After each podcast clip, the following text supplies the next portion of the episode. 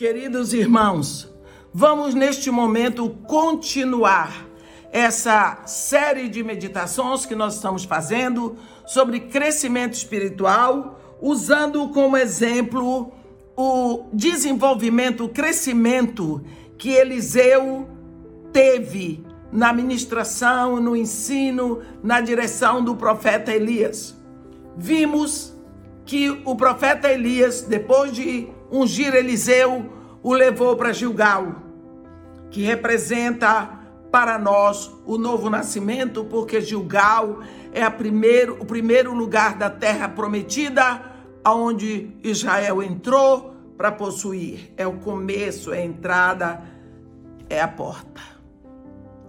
Depois de lá, ele entra e diz para o discípulo dele: Olha, fica-te aqui porque o Senhor me enviou a Betel. Ele disse: Não, tão certo como vive o Senhor e vive a tua alma, não te deixarei.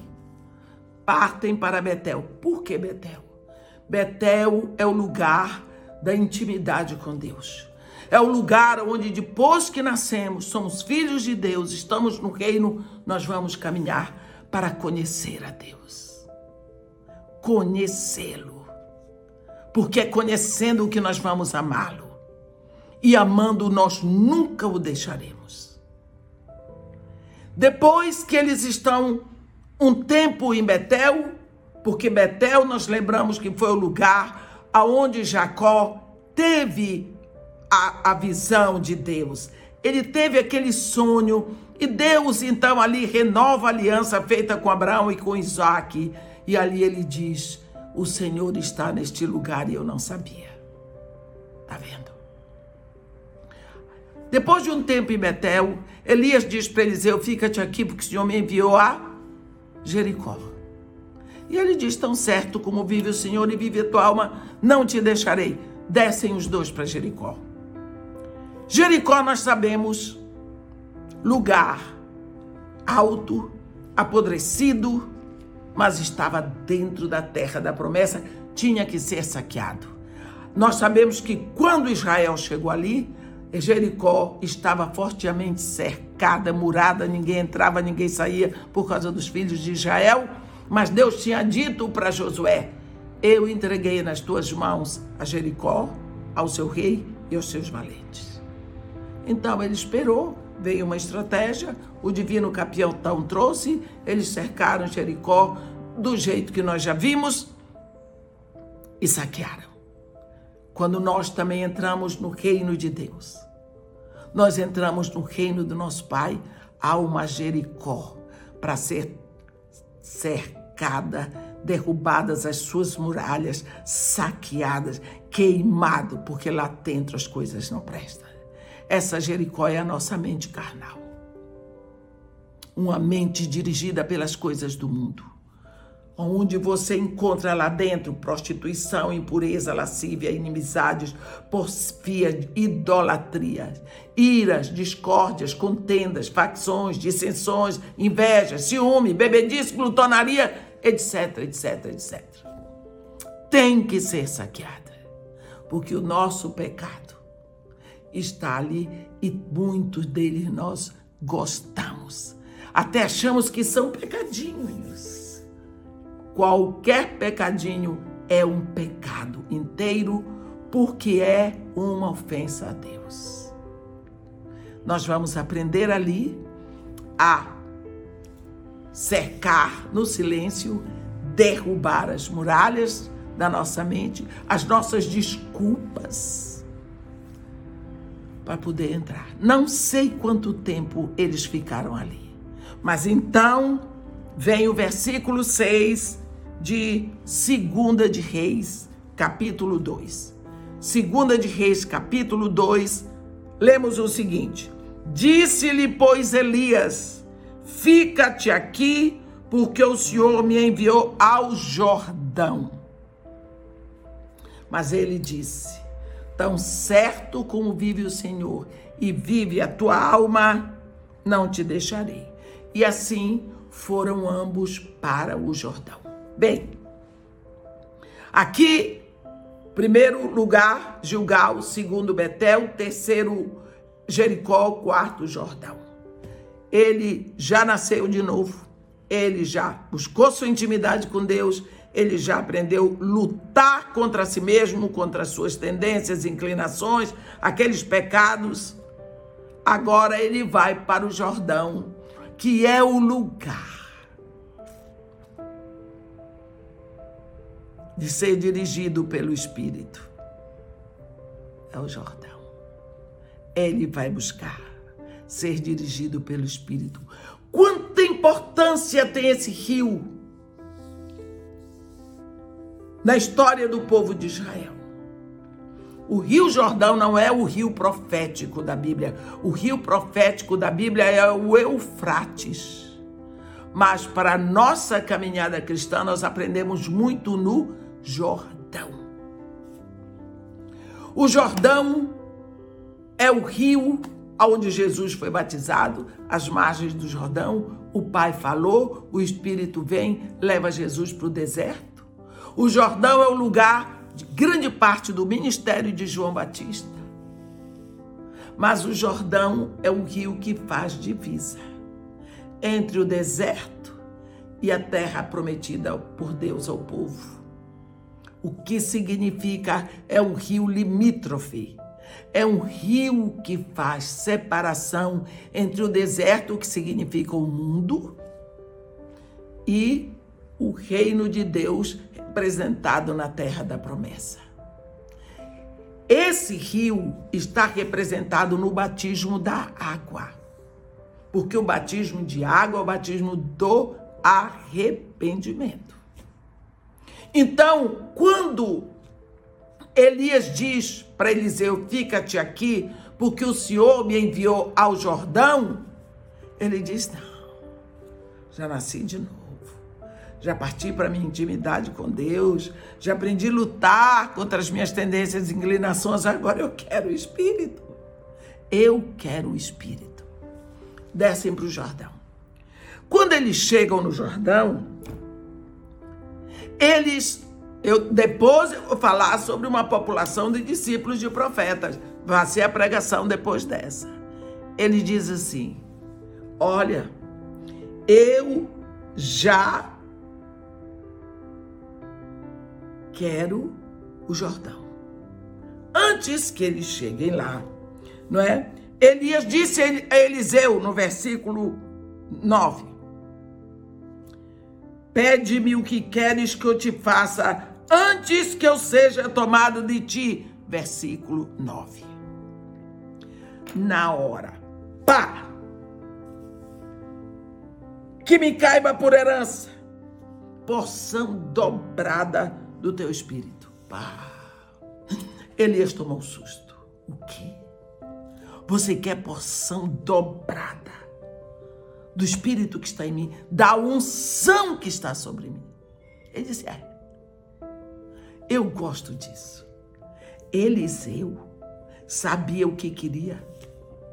Ele tinha uma prioridade na vida dele. Ele tinha uma prioridade. Ele admirava Elias, ele queria ter aquilo em dobro. Ele não, Elias não tinha terras para deixar, dinheiro para deixar ouro nem prata. O que ele tinha, a presença de Deus na vida dele. Eu quero a presença de Deus em dobro na minha vida. Eu preciso. Tá vendo? Ele disse: Esse rapaz, desde que saiu de trás dos bois, lá em Abel Meolá, seguiu Elias e o servia. Ele queria, foi para Jordão pensando nisso, foi para Betel pensando nisso, passou por Jericó pensando nisso, agora chegou a vez, eu quero. Ele não teve que pensar. Era a prioridade, era o sonho, era o escopo, era o objetivo, era a missão dele. Fazer um trabalho total. Por quê? porque Elias já tinha sido usado para o avivamento da nação, para matar os profetas de Baal e do poste ídolo, para envergonhar Jezabel, para trazer o povo de volta para Deus. Ele agora quer o trabalho de estruturação espiritual. Ele quer assegurar porção dobrada. Elias disse: Não depende de mim. Dura coisa pediste, porque tu vais sofrer. Dura coisa pediste. Por que ele diz isso no versículo 10? Porque, meu irmão, quanto mais você recebe, mais responsabilidade você tem. Quantas vezes nós queremos o dom de Deus para aparecer, para todo mundo nos admirar? Ah! Quantas vezes as pessoas me dizem, ô oh, irmã, a senhora tem um ministério tão lindo. Eu peço tanto a Deus, quando eu crescer, quero ser igual a senhora. Pá, pá, pá, pá, pá. Eu digo, é, vocês veem as pingas que eu bebo, mas vocês não sabem os tombos que eu levo. Vocês não sabem a dificuldade. Foi isso que Elias disse para Eliseu. Olha, dura coisa pediste. No entanto, se me vires quando eu for tomado de ti, assim se fará. Porém, se não me vires, não se fará. Em outras palavras, para que tu tenhas a porção dobrada do Espírito que está em mim, é preciso que tu estejas já vendo no reino do Espírito. Como eu vou ser tomado espiritualmente se tu vires? É teu. Quer dizer, o seu crescimento espiritual, o seu esforço, a sua determinação, a sua entrega determinam a sua visão espiritual. Não é assim de graça. Ah, põe a mão sobre mim. Ora comigo que eu quero ter é, é, a visão espiritual. Quantas pessoas me dizem, irmã, eu quero pregar o evangelho como você prega. Eu digo, a Bíblia está aí.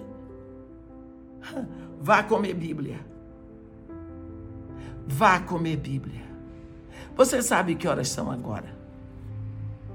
É de madrugada. É sábado de madrugada. Todo mundo dormindo. Eu já estou com a Bíblia na mão há muito tempo. Já estou na terceira gravação. Quanto eu ganho por isso aqui, monetariamente? Nem um tostão. Nem um tostão. Mas a alegria é tão grande é tão grande. Olha, agora a porção dobrada do Espírito não depende de mim, depende de ti. Vai depender de como foi o teu esforço em Gilgal, o teu esforço em Betel, o teu esforço em Jericó. Vão determinar se tu já tens a visão espiritual. Isso é necessário. Isso é necessário. Eles foram andando. Veio um carro de fogo com cavalos de fogo, separou Elias de Eliseu e Elias subiu ao céu num redemoinho. Olhe bem, primeiro eu quero falar uma coisa. Elias diz: Pede-me o que queres que eu te faça antes que eu seja tomado de ti. O que é isso? Para você que é espírita e está me ouvindo, significa depois que eu for tomado de você, não adianta pedir nada porque morto não tem poder para fazer nada. Como é que você fica pedindo coisa a quem já morreu? Se essa pessoa que tem morreu não ressuscitou, ela não tem poder para nada. Jesus Cristo morreu e ressuscitou para a eternidade. Porque os outros que ele ressuscitou, ele ressuscitou, mas morreram depois. Então peça a Jesus. Pede-me o que queres que eu te faça antes que eu seja tomado de ti. Quando Jezabel queria que a palavra de Deus cessasse em Israel, foi o que ela fez? Matou os profetas, porque profeta morto não fala. Jezabel sabia disso. Elias está dizendo aqui. Ainda tem gente hoje Oh, me ajude, fale com Jesus, me dê isso, me dê aquilo, me ajude. Que isso? Já morreu, está morto. Fale com Jesus. Jesus disse: quando orardes, dizei, Pai. Vá direto ao Pai, em nome de Jesus. Agora, eles vão andando, vem uma carruagem, separou um do outro, e Elias subiu ao céu num redemoinho. E Eliseu viu tudo. Meu pai, meu pai, carros de Israel e seus cavaleiros. Nunca mais o viu. Foi levado. Tomou as suas vestes, rasgou-as em duas partes, sinal de dor, sinal de luto. Levantou o manto que Elias deixou cair, voltando-se, foi para a borda do Jordão foi para a borda do Jordão e disse: E disse: Onde está o Senhor, Deus de Elias?